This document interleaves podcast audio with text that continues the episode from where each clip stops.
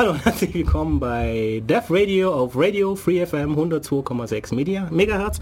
Bei mir im Studio ist der Tobias. Servus.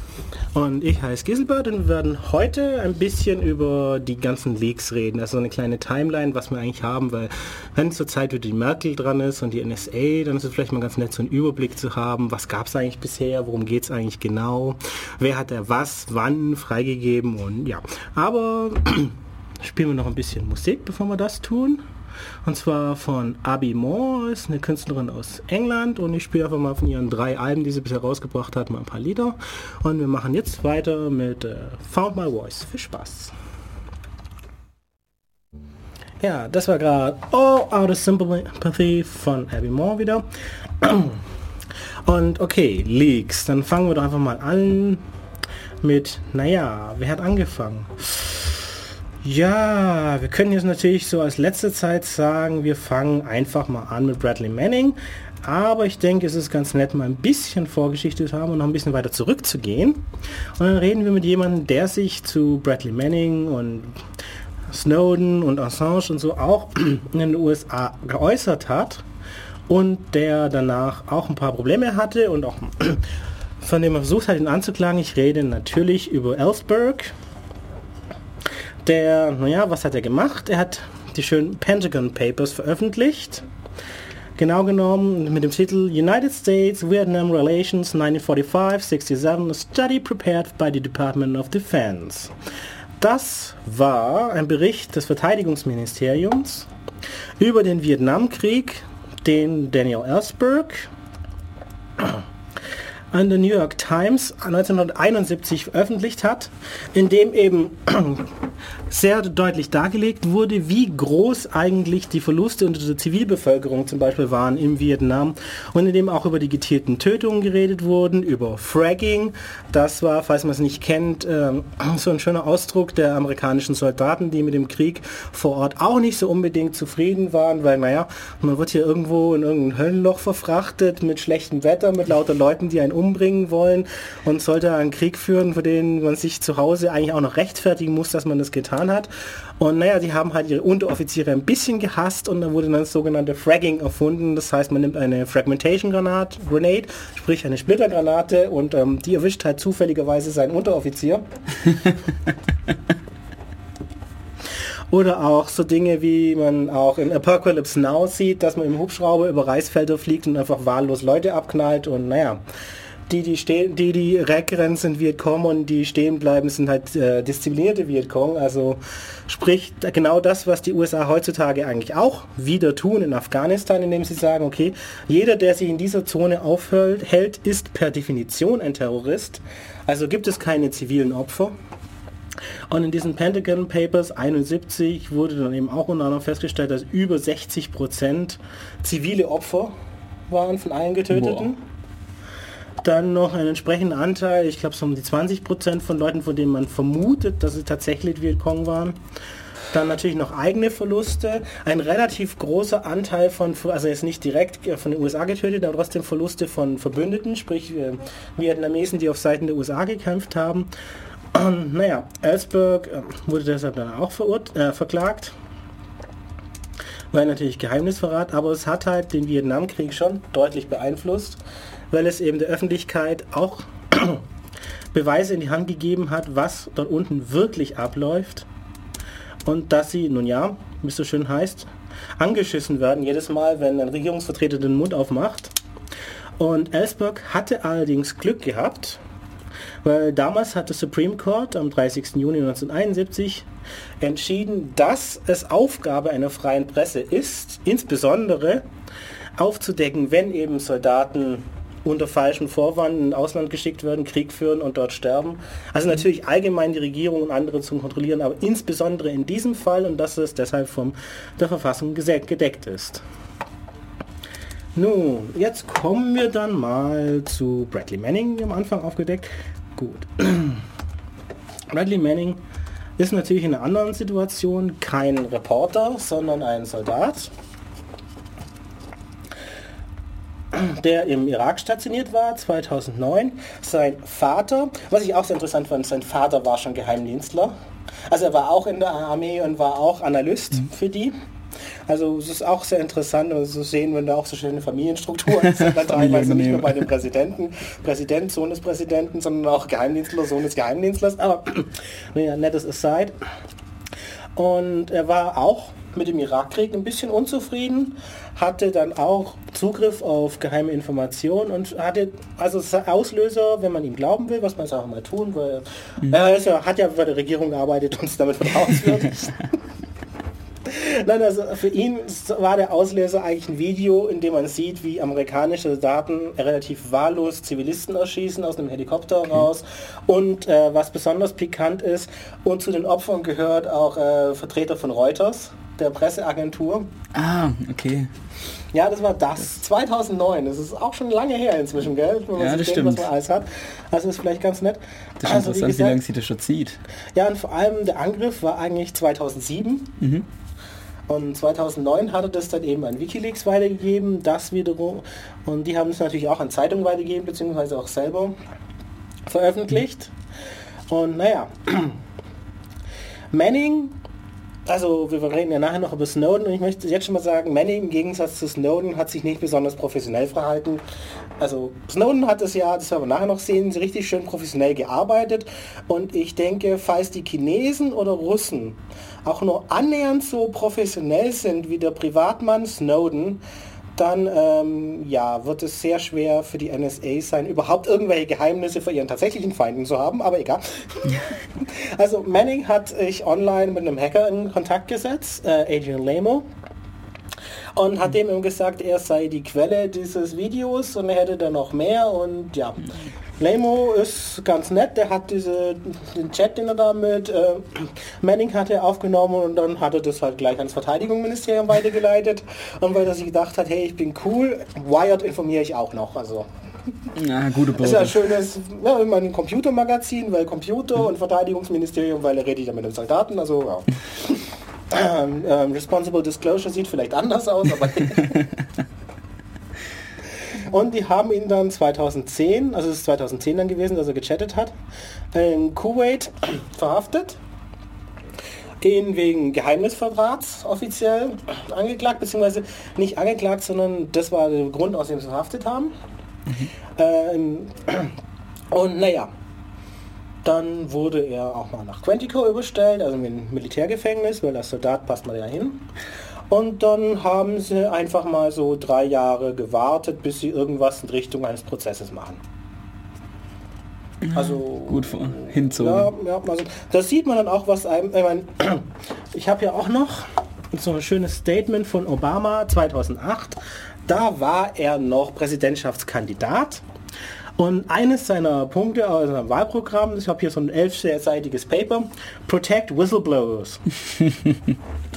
das ist ein schöner Punkt und er beschäftigt sich einen ganzen Absatz damit, warum äh, Leute in der Privatwirtschaft, aber auch Regierungsmitarbeiter, er spricht äh, explizit auch von Federal Government, wozu das Militär gehört, davon, dass die geschützt werden müssen und dass man ihnen Wege, in die, Mittel in die Hand geben muss, um eben Missstände zu veröffentlichen, um zu zeigen, hier stimmt was nicht, hallo, hier werden Verbrechen begangen und das äh, zu handeln. Und naja, als Präsident ist die Sache jetzt irgendwie ein bisschen unter den Tisch gefallen, naja, kann ja passieren, gell, also Gerade die Präsidentschaft, die, die scheint der Obama ein bisschen nicht wohl zu bekommen.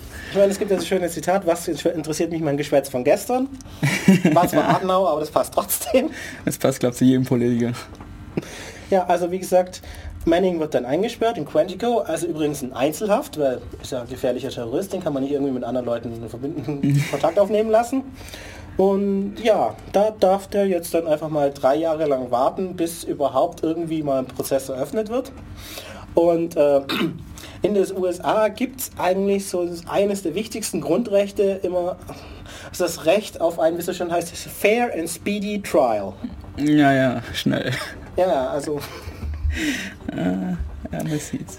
Genau. Man darf nicht alles wörtlich nehmen. Ja, genau. Also, aber immerhin hat es auch nur drei Jahre gedauert. Immerhin. Und immerhin hat man ihm, wenn ich es richtig sehe, auch ein Fünftel der Entlastungszeugen, die er vorbringen wollte, auch zugelassen. Bei den restlichen hieß es dann, nein, das geht nicht, weil geheim. Sehr großzügig. Gell? Aber so von wegen Fair Trial ist dann, wenn es um Geheimdienste geht, auch immer sehr schwierig, weil, naja, ich habe hier ein Entlastungszeug, nee, geht nicht, weil geheim. ja, aber das stärkt auch im Massage sei, sei an sich quasi, warum er nach Ecuador will. Ja, natürlich. Und auch warum Snowden so schnell nicht aus Russland raus will. Ja. Weil er hat ja gesehen, was passiert, wenn man sich wie ein ähm, netter, offener, freundlicher Bürger, der einen Missstand gesehen hat, verhält.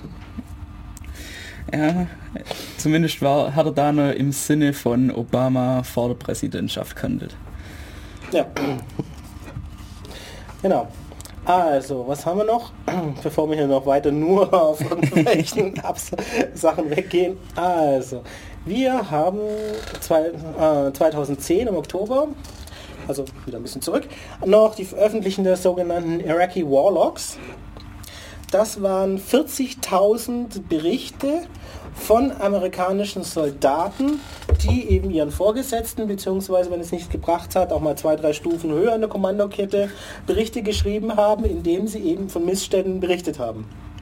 Also dass wahllos Zivilisten getötet werden, dass da und da Kollateralschäden gibt, dass man da und da Leute gesehen hat, denen man hätte helfen müssen und können und man einfach weitergefahren ist. Solche Dinge, 40.000 an der Zahl, das ähm, hat irgendwie nicht wirklich zu Veränderungen geführt. Also es ging da auch nicht nur um andere Soldaten, sondern eben auch um ähm, Blackwater bzw. XE bzw. Academia, je nach, also ich weiß gar nicht, wie diese Firma diese Woche nennt.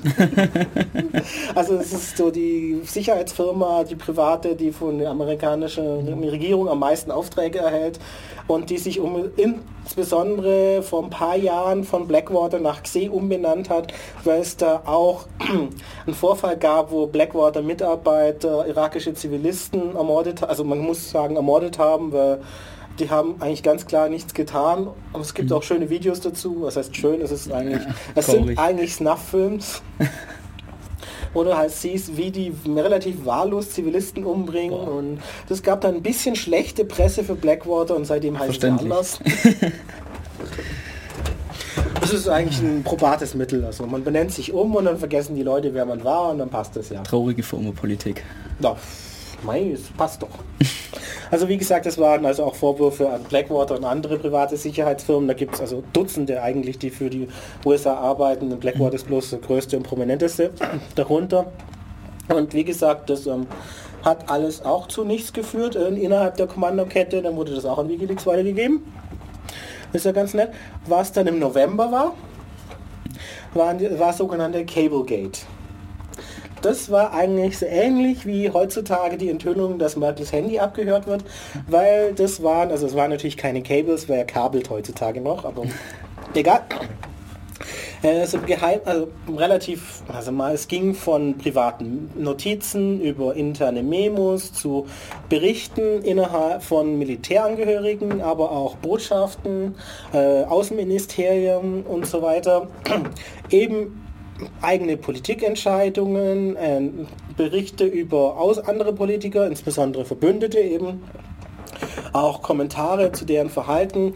Und naja, also da wurde dann unter an, also was in Deutschland dann angekommen ist, war, dass Westerwelle als Witzfigur bezeichnet wurde oder auch Sprechbemerkungen über Merkel. So ein paar, die Franzosen wurden auch nicht gut weggekommen. Eigentlich alle europäischen Regierungen haben da ein bisschen sich ähm, pikiert verhalten. naja, das war halt alles nicht immer so höflich und ordentlich. Also ich weiß nicht, wer schon mal von Nixon Originalaufnahmen gehört hat. Weil damals Nixon Watergate ging es ja auch um die Bänder vom Oval Office was da aufgenommen war und Nixon hat ja immer darauf bestanden, dass die nicht herangezogen werden für den Prozess und dass die nicht rausgehen dürfen.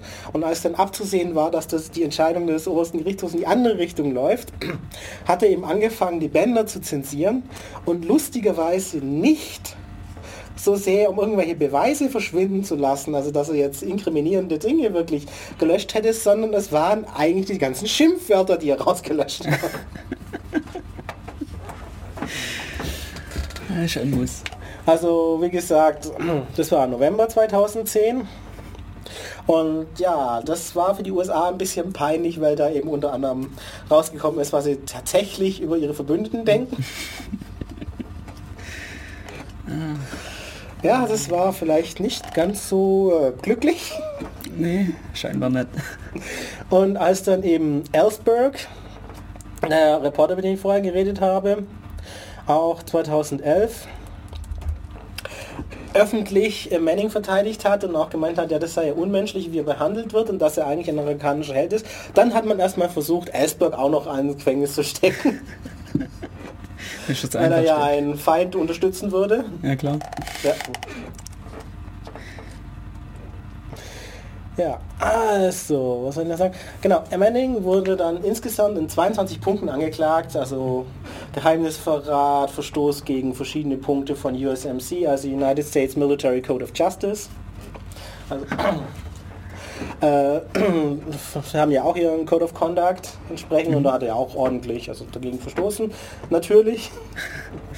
äh, aiding and abetting the enemy, äh, auch direkte Verbindungen mit Terroristen und ja, er hätte theoretisch bis äh, wirklich eine lebenslange Freiheitsstrafe kriegen können, was in den USA dann auch tatsächlich lebenslang bedeuten kann im Gegensatz zu Deutschland. Mhm. Beziehungsweise in den USA gibt es ja auch so Fälle von, du kriegst dreimal lebenslänglich plus 100 Jahre. Weil theoretisch kann ja jemand ausreichend oft begnadigt werden und dann ja, so. bleibt nur noch was übrig. Es ist auch von Bundesstaat zu Bundesstaat unterschiedlich mhm. und im Bundesrecht nochmal anders. Ja, aber der Manning, der hat doch auch über 100 Jahre gekriegt, oder? Ja, ja, also er hat sich dann bei einigen Punkten schuldig erklärt, damit er am Ende nicht alles abkriegt und zum Dank hat er halt auch einfach, naja. Ah, muss er nur noch ausgesprochen lang leben, dann, dann kann er es noch genießen, das heißt Freiheit. Ja, genau, die fünf Minuten, die er draußen noch hat. So. Also, ja, also hier sieht man ein Beispiel. Manning, was passiert, wenn man sich so verhält? Eigentlich, wie sie es gerne sagen, das ist so als verantwortliche Whistleblower, dann bleibt man schön innerhalb der Kommandokette, dann passiert gar nichts und dann, naja, dann verhält man sich vielleicht nicht so schlau und verbirgt seine Identität nicht, wenn man es rausbringt, dann kriegt man auch nur lebenslänglich nach drei Jahren Einzelhaft vor dem Prozess. Das äh, hört sich doch nach einem fairen Verfahren an, oder? Natürlich. Ach ja, und damit wir da ein bisschen wieder wegkommen, gibt es wieder Musik.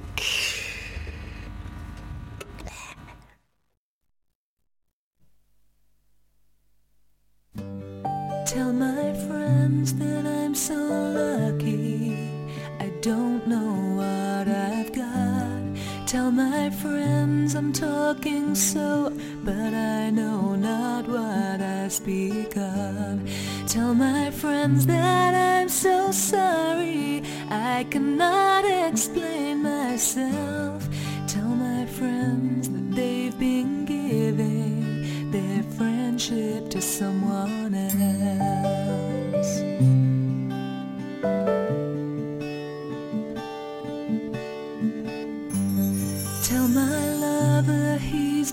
Cheated, though I've stayed so true to him.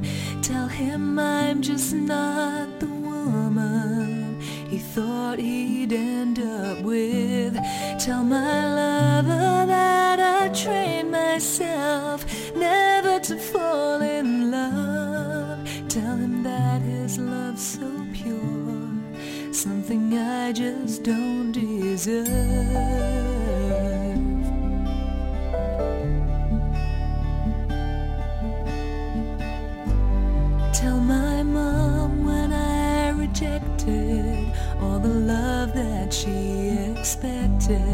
Tell her it was not because I never needed her. In fact, the times I needed her most, you see, are the times she walked away. Left me waiting on the staircase for her safe return one day. Left little notes under my pillow the game she played.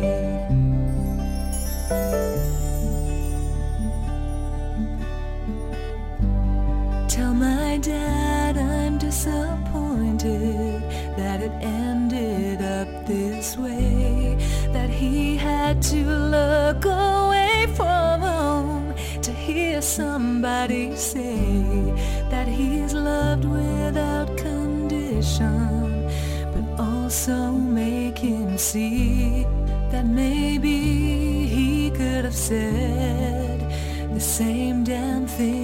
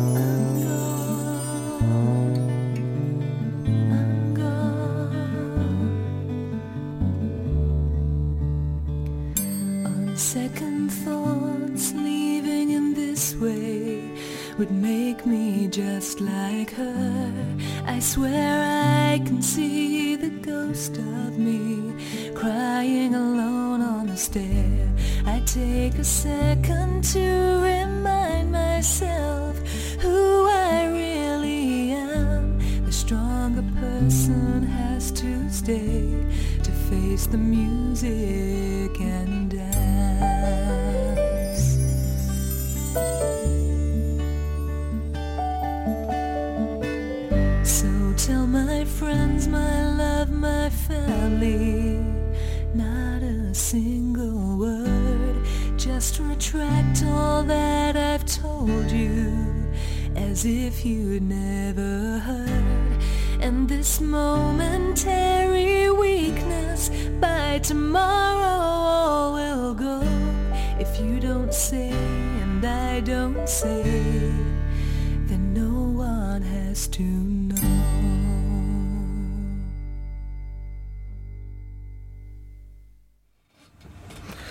Hallo, wir sind bei äh, Free FM und Leaks und ich hätte jetzt beinahe den Einsatz verpasst.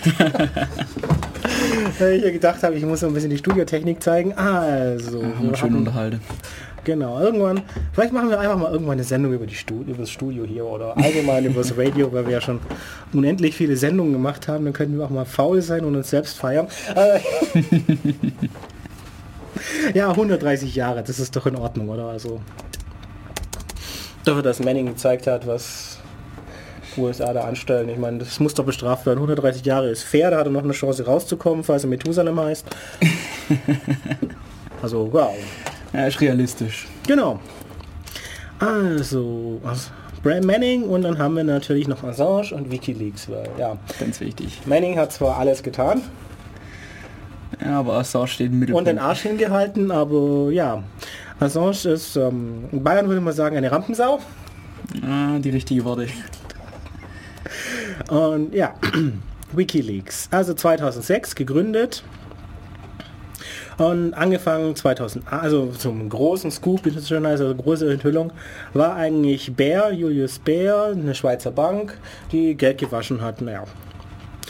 Und ja, die haben interne Bankdokumente veröffentlicht, in denen sie ihm gezeigt haben, dass die Bank absichtlich Kunden dabei hilft, Geld zu waschen, indem sie halt die über Cayman Islands verschieben. Und das hat dann schon zu den ersten Anklagen gegen Wikileaks und Assange geführt, die aber nicht wirklich irgendwo hingeführt haben.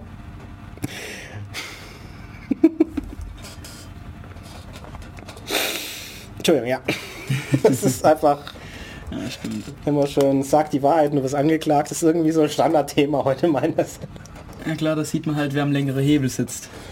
Es ist, Halt, Einzelpersonen hat halt keine Chance gegen Banken mit ihre. äh, doch, doch, du kannst also zum Beispiel die Wahrheit über eine Bank sagen und dann landest du auch nur sieben Jahre in der Klapse. Ach, äh, wer war das? Da gab's Raunfall. Ja, ja, ja. Ah. Wie heißt er? Scheiße, das muss ich selber nachschauen. ich, vergesse es. ich weiß, mir liegt es echt auf der Zunge, aber... Ich finde das nachher. Ja, genau, wir, wir reichen das nach. Das ist unglaublich, das haben wir so oft gehört und jetzt fällt mir der Name nicht ein. Ja, das stimmt. Ah, aber trotzdem. Ja, das war ein sehr interessanter Fall. Ja, ich, also ich muss ich auch sagen, ich fand auch von der Merck der Umschwung innerhalb mehrerer, innerhalb von zwei Monaten oder so von, das ist ein gefährlich, eine, so eine gefährliche Person, die geisteskrank ist und die auch im, da bleiben muss, hinzu, das ist zwar ein bedauerlicher Einzelfall, aber auf jeden Fall trotzdem eine extreme Fehlentscheidung gewesen. Das, äh, ja, also Fefe wirft ja immer der SPD vor, auch im Liegen noch umfallen zu können, aber ich denke, da haben Politiker aller Couleur da durchaus Kompetenzen. Da steht niemand nach. Ja, also, wie gesagt, dann äh, 2009 sind wir bei Wikileaks, da haben sie eben Pager, also SMSen und auch Pager-Nachrichten veröffentlicht aus Washington und eben auch aus New York von 9-11. Auch von Offiziellen, was sie da gesagt haben, weil die ersten Reaktionen, weil es teilweise auch, also gerade für Leute, die da Verschwörung sehen, auch sehr interessant war, wie die Reaktionen teilweise waren, insbesondere auch die Verwirrung, weil just für den Tag war ja auch noch eine Übung angesetzt Okay. mit einem, mit einem sehr ähnlichen Szenario und dann ging am Anfang auch die Verwirrung los, ja, aber das ist doch die Übung heute. Nein, nein, das gehört nicht dazu. Wie, was, das ist echt und solche Dinge. Also. Es ist auch, naja, zumindest ein sehr, ähm, sehr extremer Zufall, aber, Ja, das stimmt. aber sonst gäbe es das Wort ja nicht. Ich meine, Mama ist ein Zufall auch tatsächlich da. Also. Ja, bietet Grundlage für gute Verschwörungstheorie. Ja, natürlich. Aber ich meine, das, wer den Verschwörungstheorien auch wirklich viel hilft, ist natürlich die Regierung. Natürlich. Weil ich meine, das, was die 9-11 Truth Commission da produziert hat, ist ja auch wirk nicht wirklich irgendwie interessant, weil prinzipiell haben sie zuerst das Ergebnis festgelegt, dann eine Untersuchung produziert und dann einen Bericht veröffentlicht, in dem überraschenderweise das vorher festgelegte Ergebnis rausgekommen ist. Ja, super Induktion. Ja. Ja, also jeder, jeder, also jeder Mathematiker wäre froh. Ich weiß, dass ich am Ende da hinten stehen werde, baue mir eine Brücke. Auf jeden Fall. Und naja, so gesehen ist auch solche lückenlose Aufklärung auch immer ein Garant dafür, dass nichts rauskommt.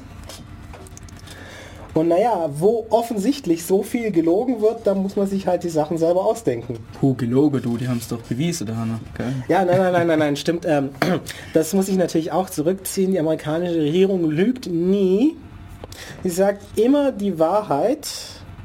Sie verwendet nur manchmal für die Wörter nicht, niemals und auf keinen Fall Definitionen, die in einem öffentlich verfügbaren Wörterbuch nicht vorkommen. Ist besser ausdrückt. Ja, das ist äh, öfters so. Also da, also, also gerade die US-Regierung, aber die deutsche auch, ist gerne mal mit einem extrem spezifischen Dementi und einem nachgeschobenen, ja, ja, dieses Wort bedeutet aber das. sehr gut dran und äh, ja. Es bietet gute Grundlage, dass man sich später noch gegen sämtliche Meinungen wappnen kann.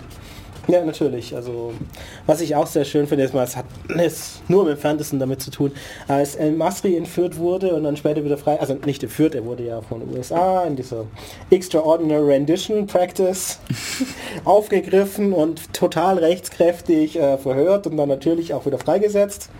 Übrigens ohne seine Papiere mitten in der Nacht in der Landstraße in Albanien an der Grenze zu Mazedonien.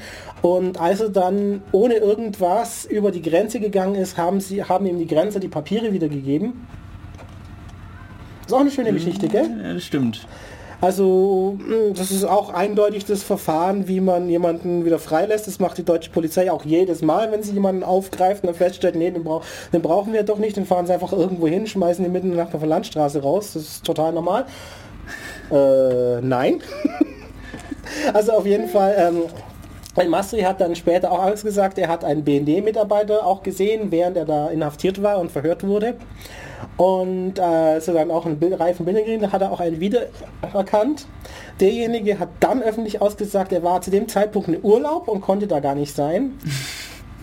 Kurze Zeit später hat er dann eine Zeitung dazu gezwungen, also natürlich das übliche Gegendarstellung, bla, in dem dann war, nein, nein, er war in Deutschland, er war zu dem Zeitpunkt im Dienst und konnte da gar nicht hin. Okay. Also ich weiß ja nicht, wie deine Logik funktioniert, aber bei mir hat der BNDler einmal gelogen mindestens. Mindestens, ja. Ähm, ja. Nun ja, wie gesagt, also wenn das heißt ja Geheimdienst. Das sagt eigentlich schon alles.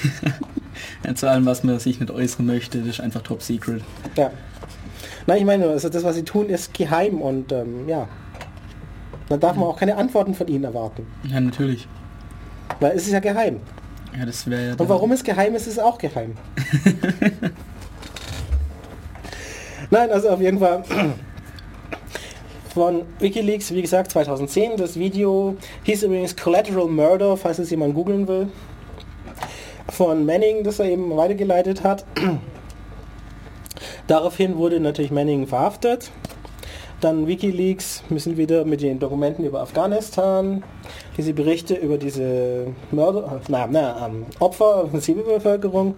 Und naja, daraufhin haben wir eben August 2010 einen Haftbefehl für Assange von dem schwedischen Gericht, was aber damit überhaupt nichts zu tun hat, weil es halt zwei Frauen vergewaltigt haben.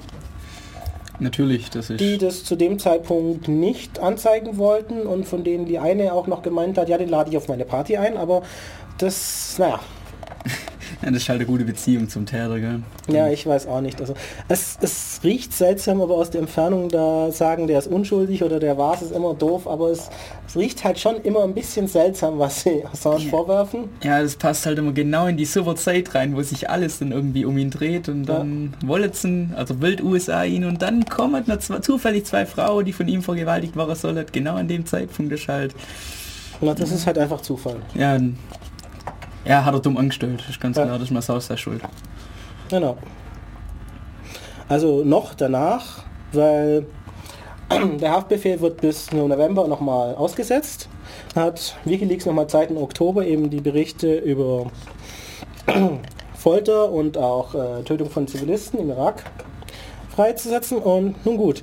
Im November kommt dann eben der europäische Haftbefehl für Assange, der sich in London der Polizei stellt. Und dann gibt es ja erstmal die Überlegungen, ihn auszuliefern nach Schweden, weil es gibt ja einen Haftbefehl. Dem kann er dann aber auch noch entgehen, weil er eben auf Bewährung rauskommt. Das haben ihm auch Assange jetzt viele vorgeworfen, weil er hat äh, das Geld, das war auch im Millionenbereich, wenn ich es richtig im Ja, Kopf ich glaube habe. 240.000 Zwei, ja, eine. Viertelmillion, ja, Genau. okay. 42, eine Viertelmillion. Äh, weil das Geld hat er natürlich nicht selber und er konnte auch nicht zu einer, ähm, zu einer Firma gehen, die sowas macht, weil es gibt ja auch Firmen, die stellen die Bewährungssumme.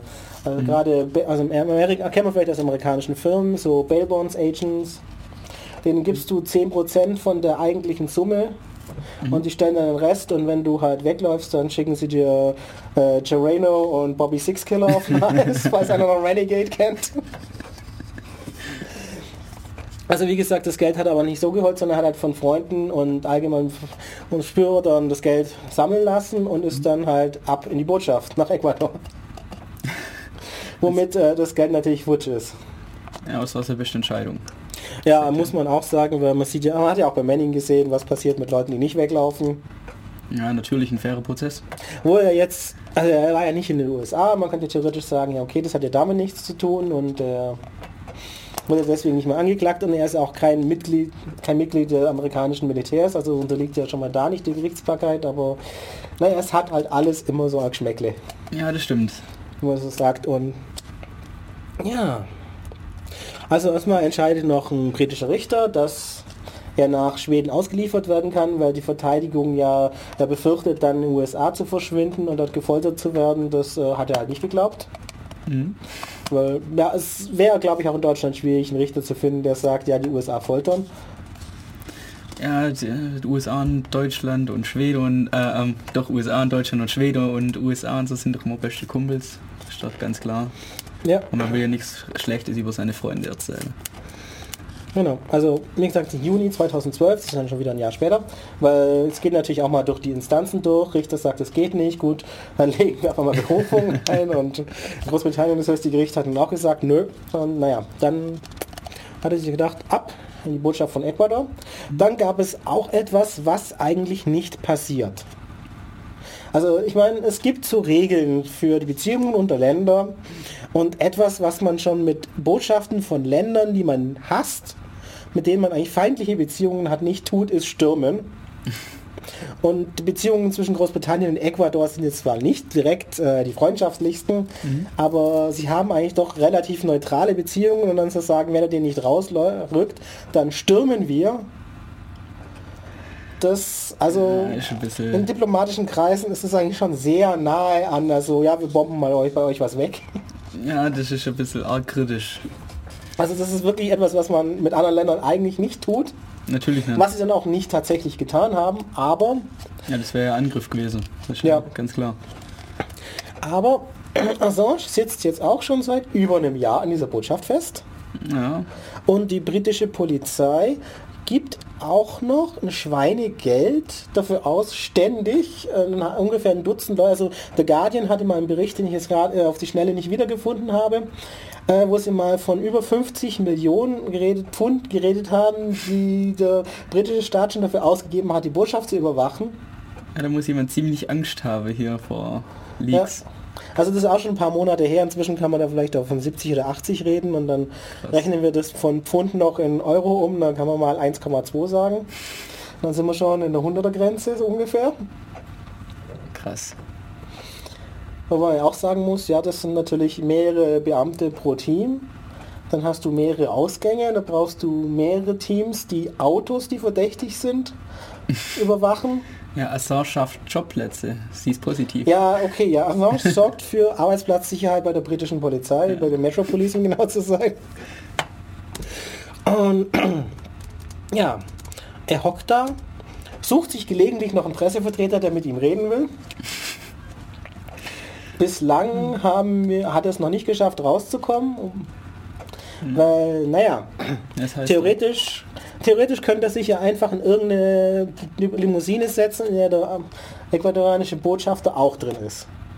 Damit darf die nicht, nicht mal angehalten werden, aber auf jeden Fall mal nicht geöffnet werden von der Polizei. Genauso wenig wie die Botschaft gestürmt werden, das ist genau das gleiche Niveau. Und damit dürfte der eigentlich auch zu einer Maschine fliegen, äh, fahren, auf dem Flughafen, die Ecuador angemietet hat oder die ihnen gehört. Und in Begleitung des Botschafters rein und sogar wenn sie ihn sehen, dürfen sie ihn nicht mitnehmen. Ja, wenn das wäre dann wieder schwierig. Das wäre das wär eigentlich so das Verhalten unserer zivilisierten Staaten, wie, was weiß ich, die USA und UdSSR während des Kalten Krieges. ja, aber Das ist so das Verhalten, wie sich richtig gut befreundete Staaten verhalten. eigentlich. Ja. Aber die USA, den hat man doch in dem einen Fall gesehen. Äh, wie, wie Ja, und dann können wir gleich das erwähnen, äh, meins gehört zwar eigentlich zum Snowden-Komplex, aber egal, dann bringen wir das gleich. Noch so eine Sache, die man nicht tut eigentlich, ist zum Beispiel den Präsidenten eines anderen Staates, der sich in seiner Präsidentenmaschine befindet, Überflugsrechte, die er schon hat, wieder wegnehmen, ihn in ein anderes Land umleiten und die Maschine so lange dort festhalten, bis man sie durchsucht hat. Das tut man auch nicht. Also so überhaupt nicht. Es ist sehr dreist. Ja, wobei sie da ein bisschen geschickter waren als jetzt äh, mit Assange in London. Weil da haben die Briten ja gesagt, wir durchsuchen. Und die anderen haben gesagt, nee, natürlich nicht. Und dann mussten die Briten dann sagen, okay, dann lassen wir es halt. Äh, bei Morales, wo sie gesagt haben, ja, da ist Snowden an Bord, haben sie es dann so gelöst, dass ganz offiziell Morales niemanden hat durchsuchen lassen und sie haben auch nicht durchsucht, aber es sind amerikanische Regierungsmitglieder durch das ganze Flugzeug gegangen. Das hört sich jetzt so an für jeden normalen Menschen, als haben sie halt gesucht. Aber das ist auf diplomatischen Wege dann doch was anderes, weil keiner sein Gesicht verloren hat. Weil Morales hat der Durchsuchung nicht zugestimmt und die USA haben die Durchsuchung nicht aufgegeben. Aber rein technisch gesehen waren da halt bloß ein paar gute Freunde, die sich mal das Flugzeug angeschaut haben, weil es schön ist. Aber selbst das tut man eigentlich nicht. Und es ist auch sehr schön zu sehen, wie viele europäische Staaten die USA mal schnell springen lassen können und so einen Humbug durchziehen. Ist auch krass. Ja. Die Connections, was sie haben. Ja, ich denke, es ist mal wieder Zeit für ein bisschen Musik, weil wir, ähm, also theoretisch haben wir irgendwann einmal gesagt, so beim Radio, ja, wir machen immer schön 10 Minuten Redeblöcke und 10 Minuten Musikblöcke und ähm, ja, 17 nicht ganz 10. Also bis gleich wieder.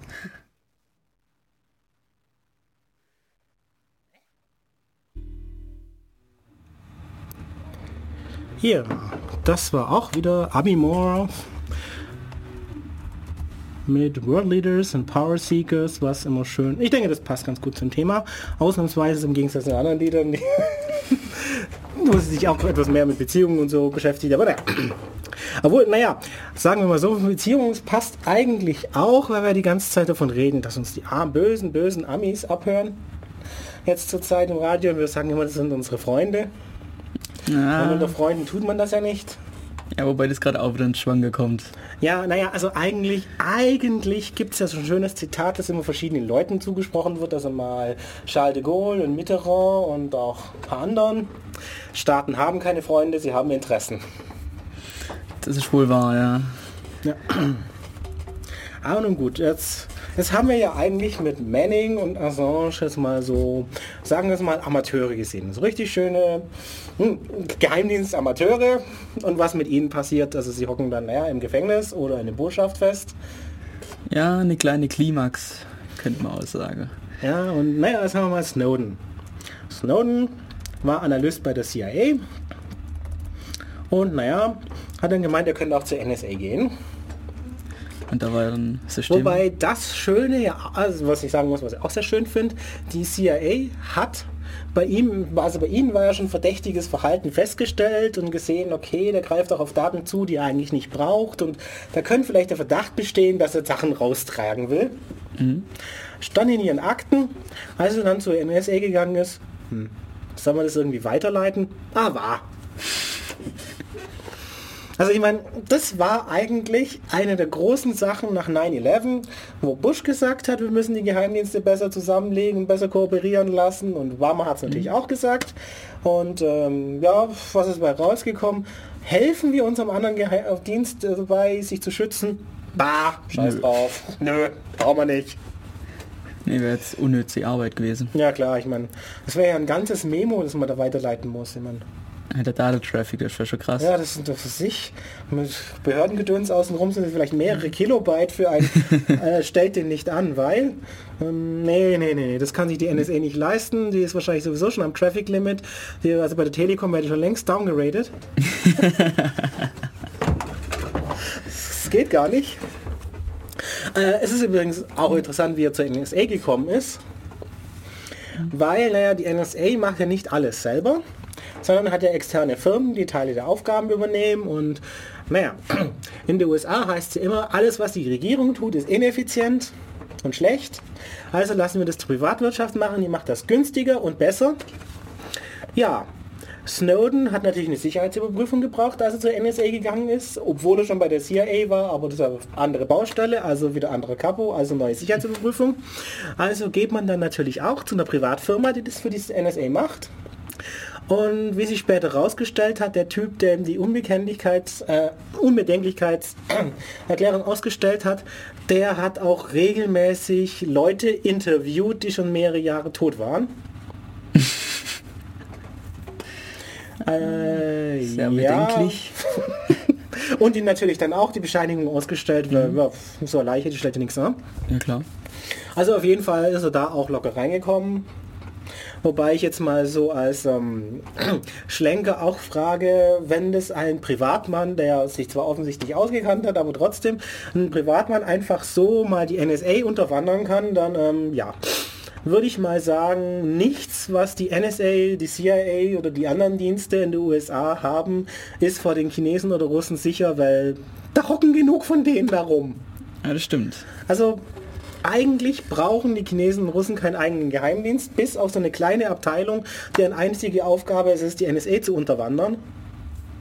Und wie wir im Kalten Krieg gesehen haben, machen die das auch sehr gut.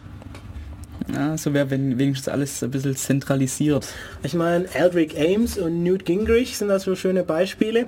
Also Ames hat, das fand ich sehr schön, hat dann die Gegenspionage bei der, beim, was beim F, nein, er war auch bei der CIA, die Gegenspionageabteilung der CIA geleitet.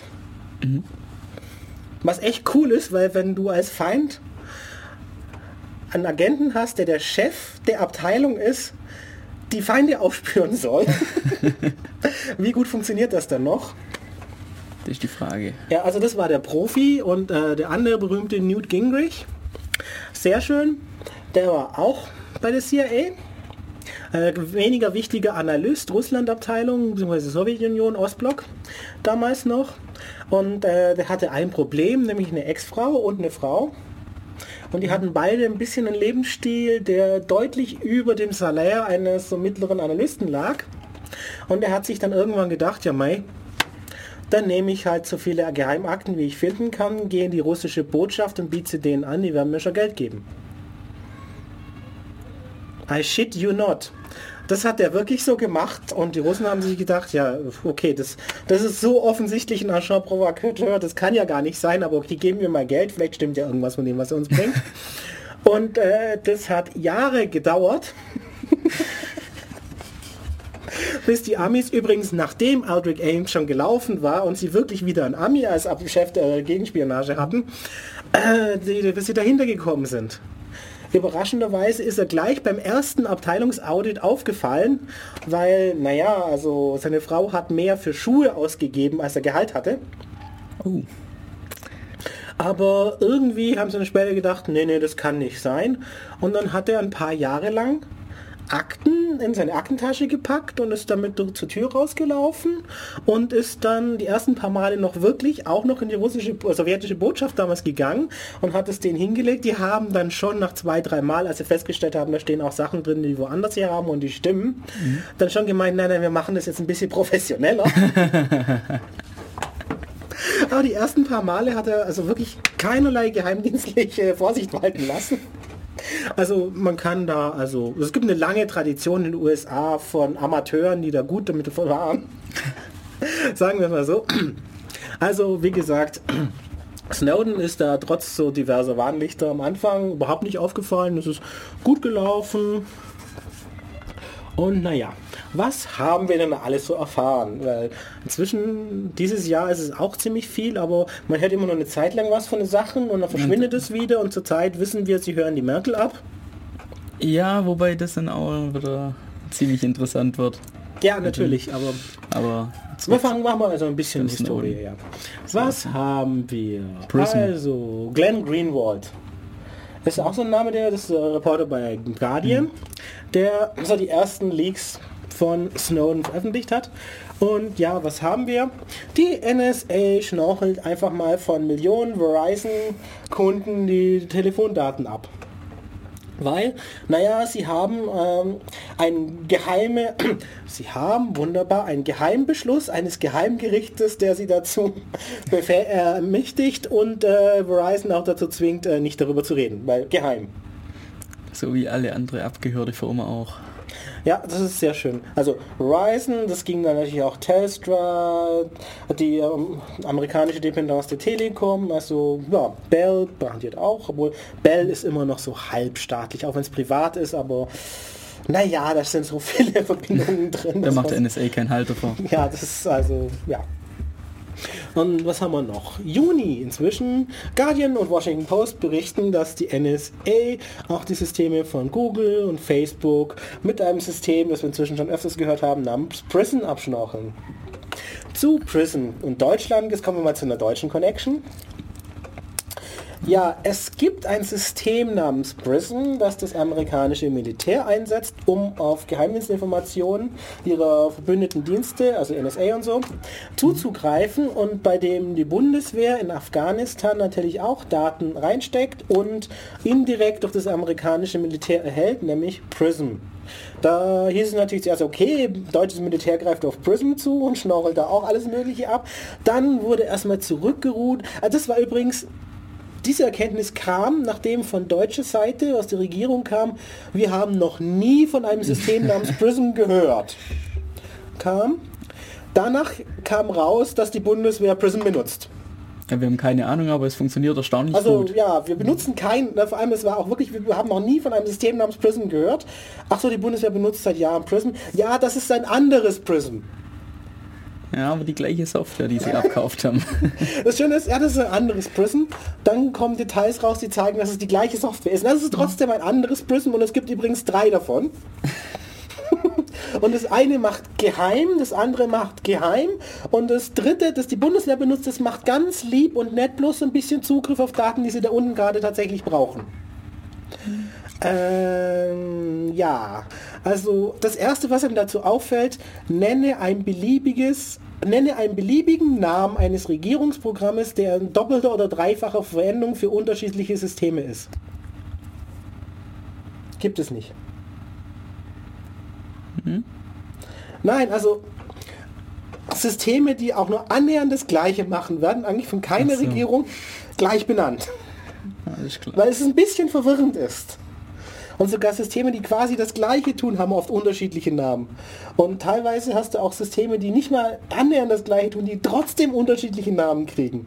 Und dann zu sagen, okay, wir haben jetzt drei Systeme, die fast das gleiche tun und die benennen wir auch exakt gleich, um die Verwirrung zu maximieren, das ist etwas unorthodox für Regierungen. Ja, jeder hat ja seine eigene Software. Aber ja, seine okay, eigene- ähm, das können wir jetzt einfach mal glauben, weil die würden uns ja nie anlügen. Genau. Ja, dann haben wir natürlich noch einen Obama. Der muss dazu natürlich auch noch was sagen und meint, ja, es wurde die richtige Balance zwischen Sicherheit und Freiheit und Privatsphäre gefunden. Äh, ja, das muss man ihm jetzt einfach glauben. Weil, wie gesagt, diese Entscheidung des Geheimgerichts, äh, des Pfizer Foreign Intelligence Service, äh, äh, Pfizer, ja genau, Agency, nein, da kommt noch irgendwo ein Oversight, aber auf jeden Fall diese FISC, genau, FISC, Foreign Intelligence Services Court, des Geheimgerichts, der eben solche Beschlüsse erlässt, dass man bei amerikanischen Firmen zum Beispiel was abschnorcheln darf oder auch äh, über amerikanische Bürger, was extra noch beantragt werden muss, weil das darf die NSA ja eigentlich gar nicht. Äh, ja, die Entscheidungen sind prinzipiell mal geheim. Es ist schön, gell? Ja, natürlich. Es ist zum Beispiel auch als äh, amerikanische Firma, die so ein National Security Letter bekommt, neben da drin steht, ihr müsst uns das geben und ihr nicht, dürft nicht darüber reden. Sehr interessant, da mal da äh, dagegen einfach mal Widerspruch einzulegen. Aber das funktioniert halt ein bisschen schlecht. Äh, das funktioniert ganz rechtsstaatlich, weil dann tagt eine andere Kammer von diesem Fisk. Und da ist dann übrigens kein Firmenvertreter da, Oh, sondern dann kommt nochmal die Regierung, die dem Gericht darlegt, warum sie das jetzt brauchen und warum nicht. Also theoretisch kommt dann der Regierungsvertreter, wir brauchen es weil und wir brauchen es nicht weil, weil es ja ein fairer Prozess, also müssen beide Seiten gehört werden. Glauben wir mal, weil es ist ja niemand, der da ist, der darüber was sagen kann. Und danach entscheidet das Gericht dann ganz fair und unparteiisch darüber, ob diese, der Widerspruch jetzt stattgegeben wird oder nicht. Und dann kriegt die Firma eben entweder, ja, ihr müsst das jetzt trotzdem tun oder nicht. Und äh, ja. Und wie gut es funktioniert, sieht man darin, dass eigentlich Äh, weil da gab es ja auch so schöne Leaks über den Fisk, wie die Entscheidungen aussehen und äh, deutlich über 90 Prozent der ursprünglichen Anträge ja, stattgegeben. Und von den Widersprüchen von den Partys gibt, weil da- darüber gibt es dann doch irgendwie Informationen, weil als Firma darf man nicht darüber reden, aber wenn irgendeiner der Beteiligten versehentlich was verlauten lässt, dann kann man es ja vielleicht nicht unbedingt unterbinden und dann naja, kommt da doch ein bisschen was raus. und ähm, ja, die Widersprüche werden überraschenderweise auch alle abgelehnt, äh, oder fast alle, also Handvoll gibt's, wo es dann tatsächlich anders war. Also ja, es ist alles in Ordnung. Weil uns liegen ja keine Beweise vor, dass es anders ist, weil geheim. es ist nicht schön. Ein Hoch auf die Rechtsstaatlichkeit. Ja, also auf jeden Fall. Snowden, wie Manning und Assange, gehen, geht an die Öffentlichkeit. Er ist jetzt nicht ganz so amateurhaft, es zu Hause zu tun. Snowden macht es in Hongkong. Na, er hat davor mit nachgedacht. Ja, also das sieht man irgendwie schon so ein bisschen Profi-Ansätze. Also reinschleichen, Daten nehmen, abhauen, dann veröffentlichen. Und äh, das benutzen auch viele Gegner von ihm, um zu sagen, ja, das war ganz klar feindlicher Akt, weil er hat es ja ordentlich geplant und ist dann noch feige abgehaut. Ich meine, was hätte ihm schon passieren können? Äh, drei Jahre Einzelhaft, ein Pseudogericht und dann 130 Jahre, Stra Jahre Strafe. Ich meine, das ist doch völlig in Ordnung. Äh, total Also auf jeden Fall, er es hockt, macht es in Hongkong. Was in doppelter Hinsicht interessant ist, weil Hongkong ist einerseits China, aber andererseits auch nicht China. Ja, stimmt. Das macht es diplomatisch nochmal sehr interessant. weil das Schöne ist, Hongkong hat ja eigentlich 100 Jahre lang Großbritannien gehört. Die hatten das von 1897 bis 1997 gemietet. Da gab es einen Pachtvertrag über 100 Jahre, der genau 97 ausgelaufen ist. Und seitdem ist Hongkong theoretisch mit China vereint, hat als Sonderwirtschaftszone aber immer noch Sonderrechte. Weil China, Chinesen halt sagen, ja okay, diese andere Rechtsgebung, die es dann da tatsächlich gab, hat ja auch den Firmen geholfen. Da sind viele ausländische Firmen ansässig, die jetzt vielleicht im no- normalen Festland nicht unbedingt sitzen wollen würden, beziehungsweise die weggehen, wenn man sie ganz integriert. Und ja, deshalb hat Hongkong immer noch so ein paar Sonderrechte. Und so einen Nicht-Ganz-Status. Gut für Snowden. Ja, das ist vor allem auch gut für China. Weil natürlich hat äh, USA dann natürlich sofort einen Auslieferungsantrag für Snowden gestellt.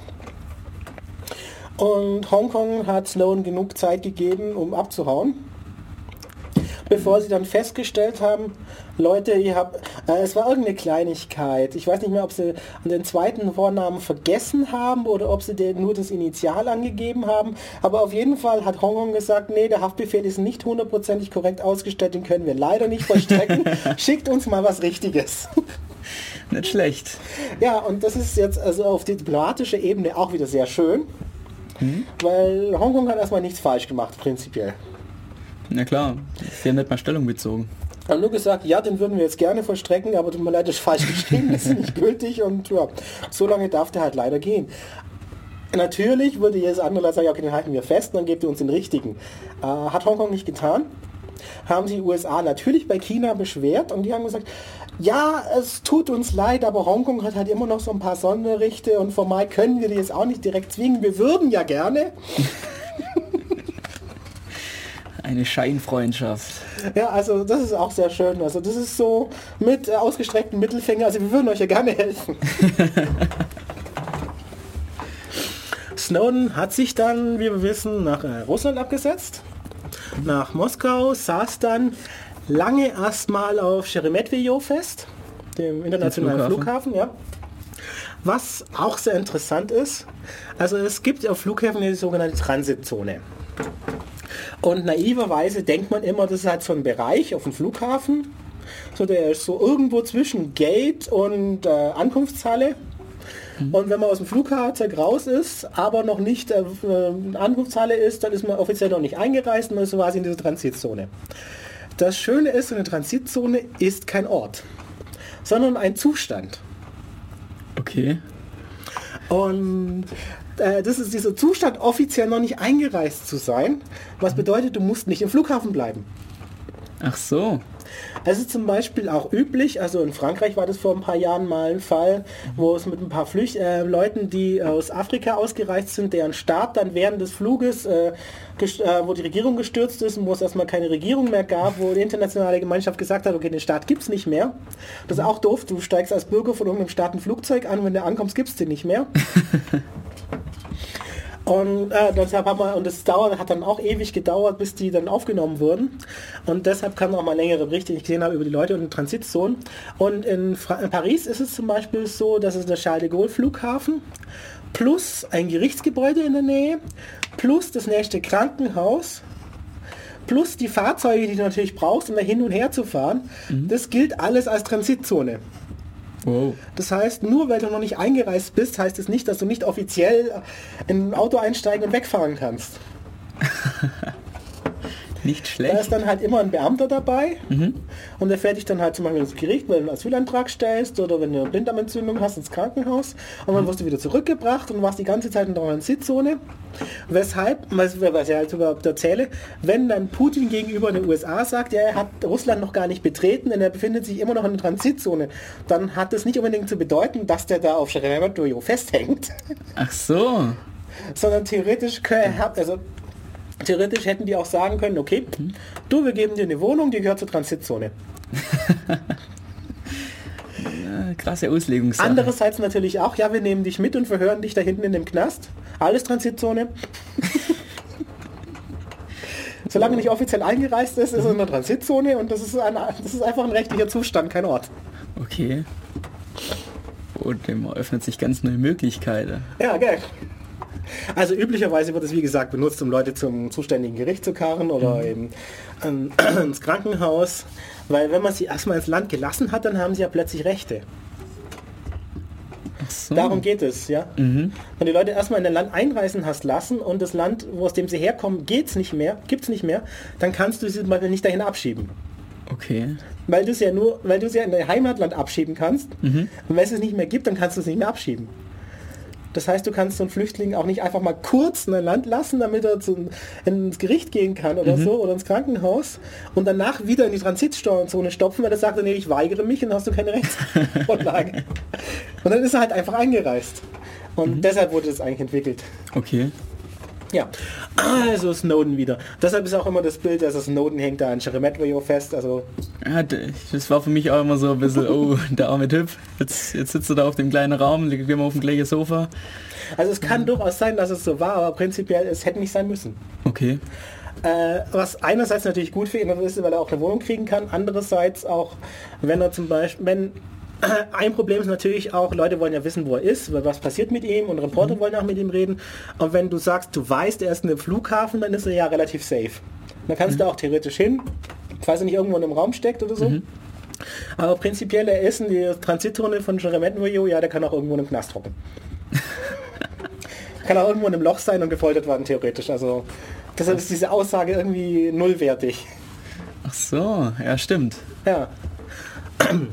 Nur mal so als Hintergrund auch. Also, jetzt war er schon in Hongkong und äh, in Hongkong und in Moskau und das habe ich schon 20 Minuten wieder geredet. Das ist ja unglaublich.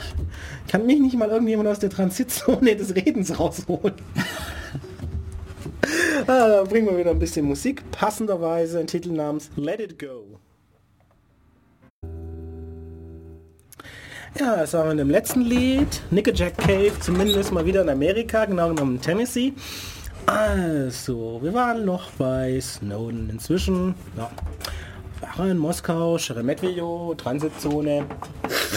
Und was macht man da? Natürlich, man, man beantragt erstmal Asyl in Russland, weil man ist ja schon mal quasi da, dann kann man das ja brauchen. Und ja, dann machen wir schnell in 20 anderen Staaten, weil irgendwann hat ja gerne ein paar Optionen. Ja, stimmt. Und ich meine, Russland ist eine gute Option erstmal, weil die mögen ja ganz offen die Amerikaner nicht so sehr und die sind vielleicht aus politischen Gründen bereit, einen aufzunehmen, aber jetzt mal, naja, jetzt als Asylbewerber in Russland ist man vielleicht auch nicht unbedingt so glücklich, also haben wir mal gerne ein paar Optionen. Unter anderem sind dann natürlich auch Bolivien dabei, Nicaragua, Venezuela, so Länder. Und Bolivien ist erstmal interessant, weil, naja, Evo Morales, Präsident von Bolivien, die Geschichte mit dem Flugzeug ist aufgehalten Schon. und nicht durchsucht worden. Ist auch eine ganze gute auf Amerika zu sprechen. ja, zumindest jetzt nicht mehr. Ja, verständlich. Ja. Und naja, aus Solidarität erklären Nicaragua und Venezuela auch erstmal gleich, dass sie Snowden aufnehmen werden. Putin, also Russland, bietet ihm auch Asyl an. Snowden würde eigentlich lieber nach äh, Bolivien oder sonst irgendwo in Lateinamerika fliegen. Das Problem ist bloß, naja, hat er gerade gesehen, dass Flugzeuge nicht wirklich sicher sind. Wie kommt man darüber? Ich meine, wenn eine Präsidentenmaschine kapert, äh, ich meine, umleitet, dann na, ist ein Linienflug vielleicht auch ein bisschen weniger safe. Natürlich. Mit dem Schiff könnte man theoretisch auch noch hinkommen, weil naja, Russland hat genug Häfen. Lateinamerika gibt es auch Häfen, aber naja, ob man wirklich so lange unterwegs sein will, wo man abgecasht werden kann, ist natürlich auch eine andere Sache. Also hat er eigentlich auch bloß eine Option, in Russland bleiben. Immerhin, immerhin ist sein Knast größer als eine Botschaft. Ja, er lebt besser als Assange. Ja, also er hat zum Beispiel mal ganz Russland, um da rumzulaufen. Obwohl er vielleicht auch nicht unbedingt in, sich in Sibirien verlaufen sollen sollte, weil dann verschwindet er plötzlich vielleicht doch. Ja, aber dann liegt es nicht an der USA. Ja, ich meine ja bloß, er könnte da ja, naja, nach Sibirien gehen, dann heißt es ja halt, er ist erfroren und in Wirklichkeit so. wacht er in Guantanamo auf, wer weiß. Achso, ah, okay, ja. ja. Also auf jeden Fall, Obama ist erstmal verschnupft, sagt dann auch sofort ein Treffen mit Putin ab. Was an und für sich auch, naja, wir so, also ein Treffen abzusagen ist jetzt mal diplomatisch auch ziemlich herbe. Vor allem, wenn man an, äh, sich vor Augen fühlt, dass die USA regelmäßig als, äh, Auslieferungsanträge aus Russland abschlägig beurteilt, wenn die irgendwelche Schwerverbrecher gerne hätten. Äh, Das ist ja ganz normal, dass sie sagen, nee, wir haben kein Abkommen, wir haben auch keinen Grund, den auszuliefern. Ja, ihr habt mehrfache Mörder, mir doch egal. Also wir Schön verpacken das. Ganze natürlich schön zugriffig in Diplomatensprache, aber ja, das ist so ziemlich normalerweise die Einstellung der USA und dann, wenn Russland das zurückgibt, dann so verschnupft zu sein, das ist auch ein bisschen frech, aber naja. Was machen sie noch? Ach ja, ich meine, natürlich gibt die Washington Post noch mal ein bisschen was raus und äh, veröffentlicht eben, dass sie die NSA in der Vergangenheit tausendfach auch ihre Grenzen. Ich meine, die Grenzen sind schon schwammig genug und sie dürfen sie auch eigentlich jederzeit weiter rausschieben. Ähm, das kriegen sie immer genehmigt, aber ich meine, ja, sie kümmern sich auch nicht immer darum, das genehmigen zu lassen und äh, hören einfach mal so Bürger ab, die sie nicht dürfen und behalten Daten, was sie nicht dürfen. Also ja, das ist dann auch immer schön. das ist ja wie Wikileaks dann auch wieder rausgekommen und naja, ich meine, da waren die USA halt auch noch ein bisschen verschnupft und dann haben sie einfach mal den Partner von Snowden, David Miranda, an dem britischen Flughafen festhalten lassen. Wobei, ja, die USA offiziell haben gesagt, ja, wir wurden informiert, dass das passiert, aber wir haben es nicht veranlasst, sondern das haben die Briten halt einfach so getan. Gute Also wie gesagt, wir haben Greenwald, äh, Greenwalds Partner, also David Miranda, äh, festgehalten, mal kurz seine Handys, Laptops, er hat halt mehrere dabei und Elektronika allgemein beschlagnahmt für eine Zeit lang ihm auch zurückgegeben. Ähm, ja, also eigentlich haben, also realistisch betrachtet haben sie die Geräte vernichtet, weil wenn dir die Regierung mal dein Handy weggenommen und zurückgegeben hat, dann ähm, es ist eine Wanze. Ja, glaube ich auch. Also da muss man eigentlich nicht drüber reden, das Ding ist so nicht zerstört. Was sie auch gemacht haben bei der Post, reingehen in den Keller und äh, die Daten von denen zerstört, beziehungsweise die Rechner, auf denen sie drauf waren, beziehungsweise zerstören lassen. Also gibt es Ja. unterschiedliche Berichte, Ziemlich dreist. ja, wo es auch dann schön war. Naja, ich meine, das hatte einen schönen Effekt. Beim, zu dem Zeitpunkt standen der Guardian und die Washington Post so ein bisschen alleine da mit ihren Leaks, äh, nachdem die Polizei bei der Post da war und beim Guardian.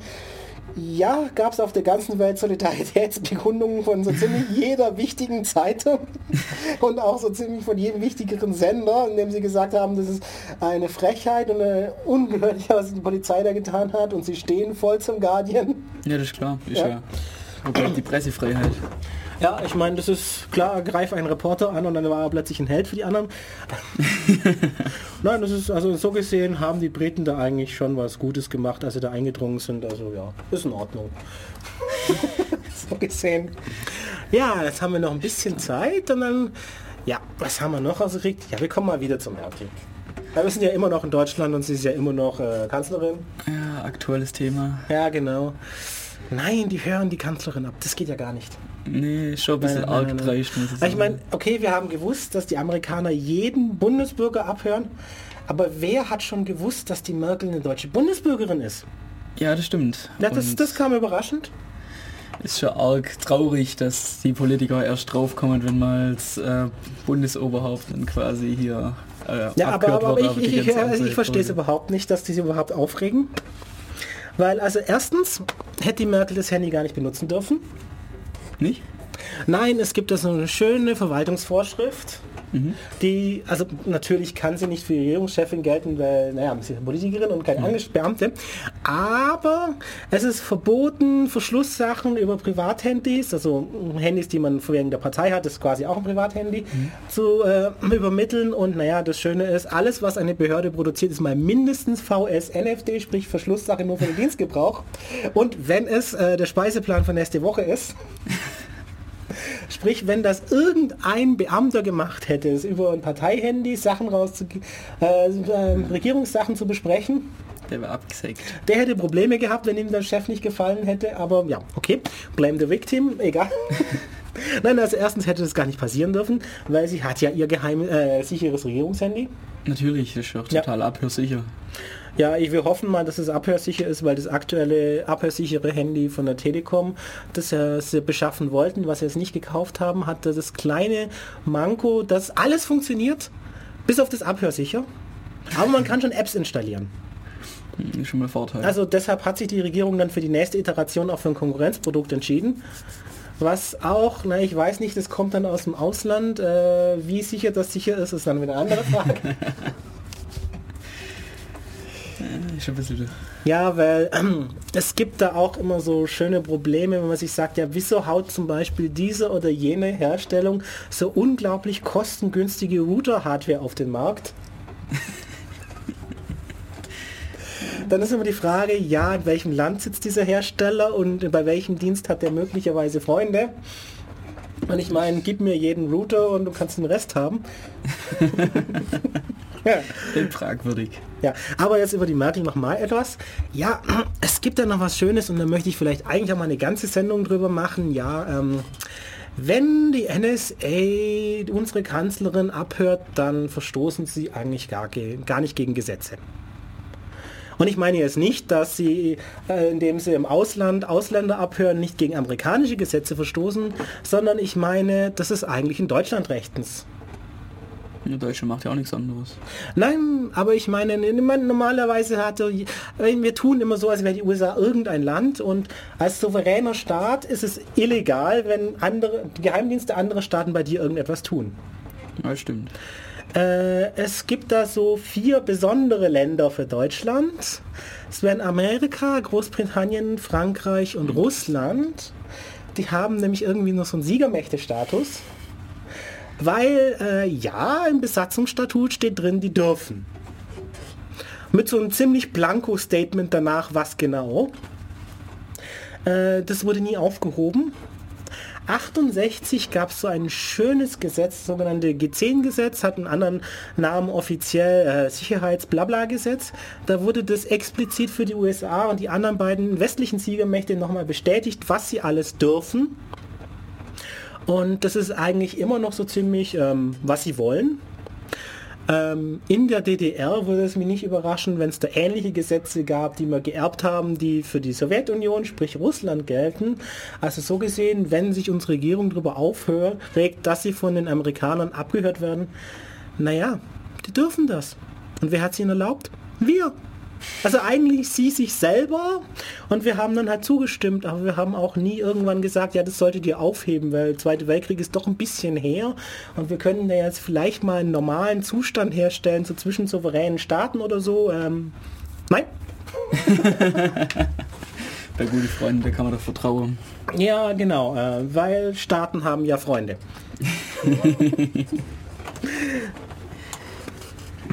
ja, es ist ähm, eigentlich schon spät genug, dass die Nachfolgesendung kommt. Also gibt es noch ein Lied von Abi Moore.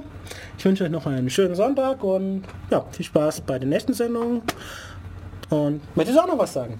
Ja, ich verabschiede mich. Das war jetzt heute meine erste Sendung quasi. Mir hat Spaß gemacht. Ich fand es eigentlich ziemlich cool, da hier mal reinzuschnuppern. Ich hoffe, euch hat die Sendung hier auch gefallen. Und, ich hoffe, ich habe hier einen neuen Züchtling, damit ich nicht alles machen muss. Oder, oder der arme Markus. Können wir drüber reden, ja. Ah, sehr gut. Ja, und sonst wünsche ich euch einen schönen Sonntag und dann bis zum nächsten Mal. Ja, also dann, ciao. Ciao.